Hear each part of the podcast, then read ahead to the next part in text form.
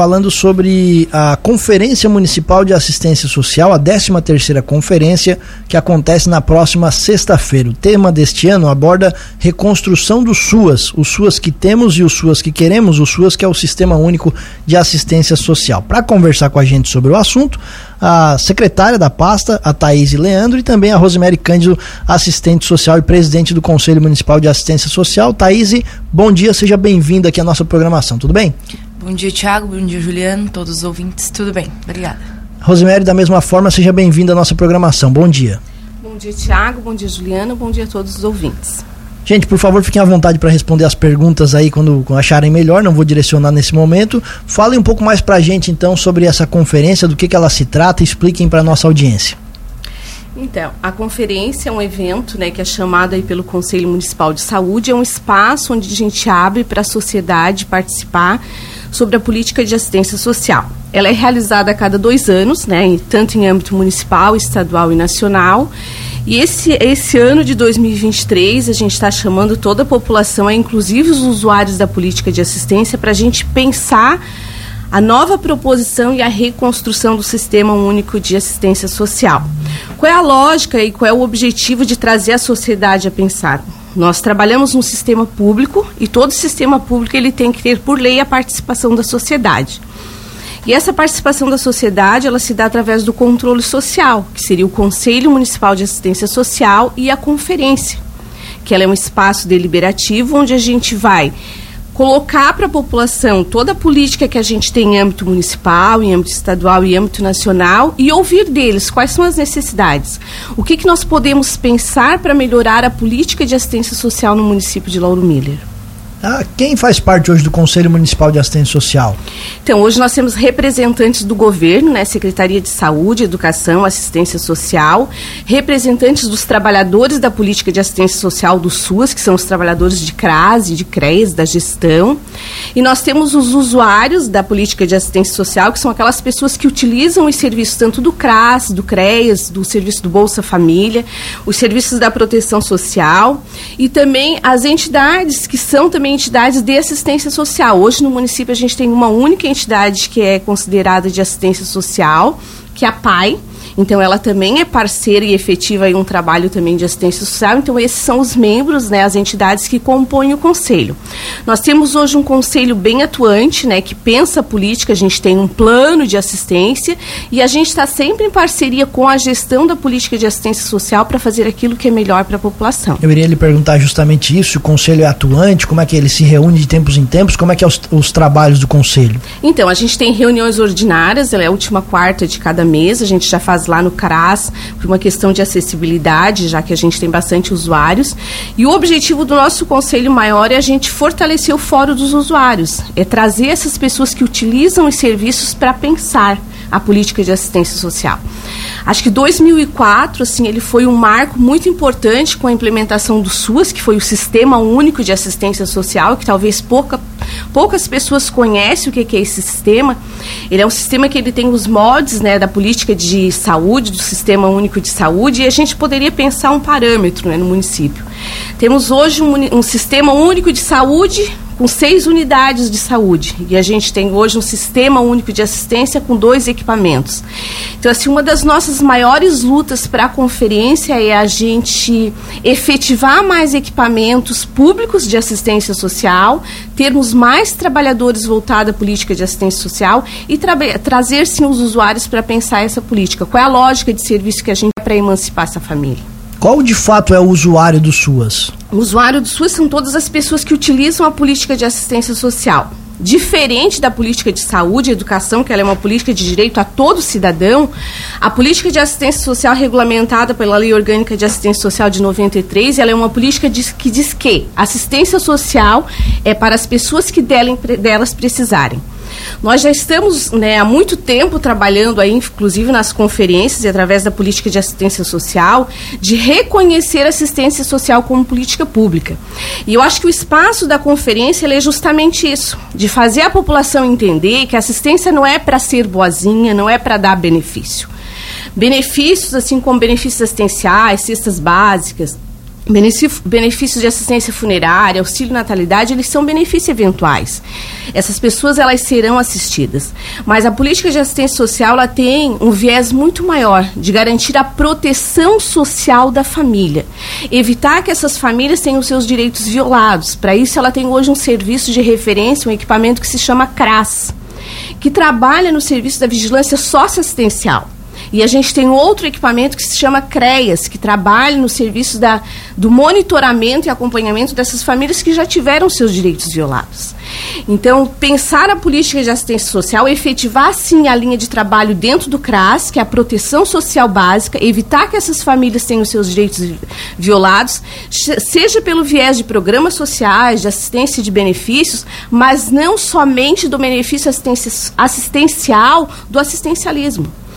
Há muito se diz que a política de assistência social é a política que nós temos que ensinar a dar o peixe, né? não dar o peixe, mas sim ensinar a pescar.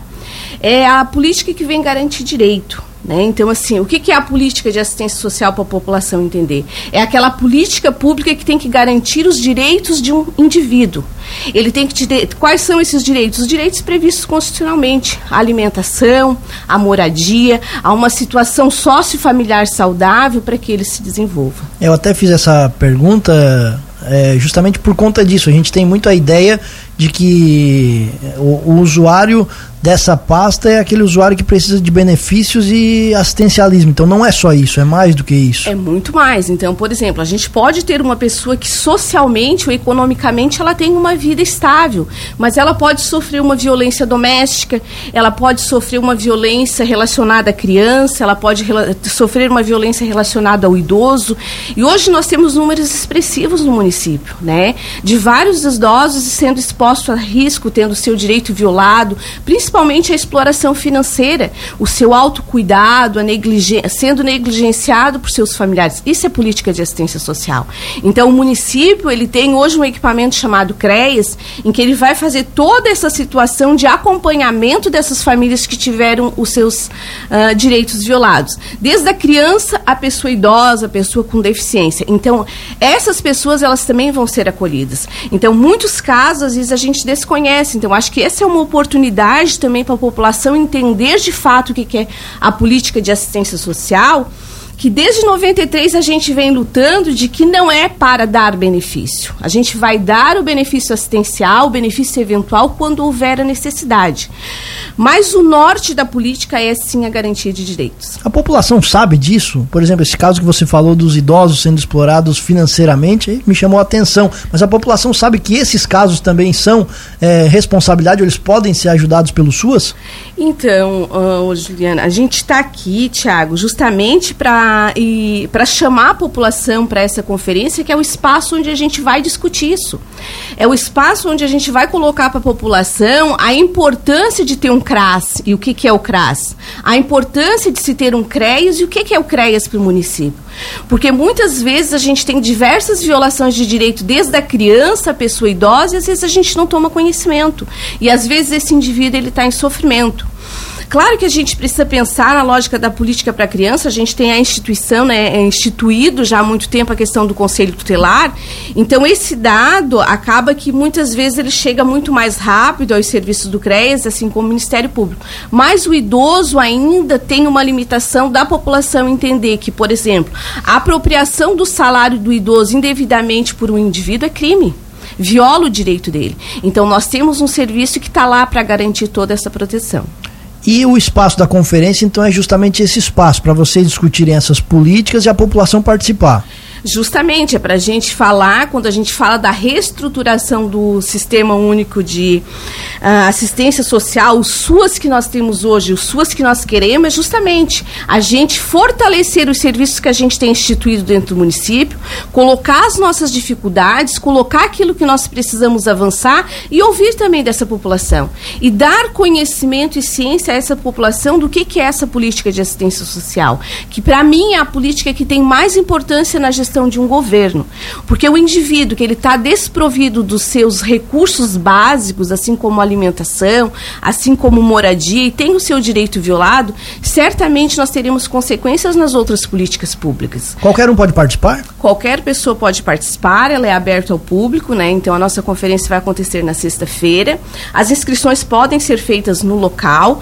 E assim, a gente conta com a participação de toda a população justamente no intuito de que elas venham conhecer o trabalho e contribuir para que a gente tenha uma política mais efetiva de assistência social no município. E Rosemary, o que for decidido ali durante a conferência, qual o tempo que vocês terão para trabalhar esses assuntos, as prioridades que serão elencadas? Então, nós vamos trabalhar numa tarde, né? Então, das 13h30 às 17 horas, nós teremos aí uma fala de abertura de 40 minutos. Faremos um protocolo, sim, mas um protocolo muito menos formal, porque eu acho que o espaço mais importante para mim da conferência ele é justamente a discussão com a população. Né? Então, é ouvir o que a população tem ou quer saber sobre a política de assistência social.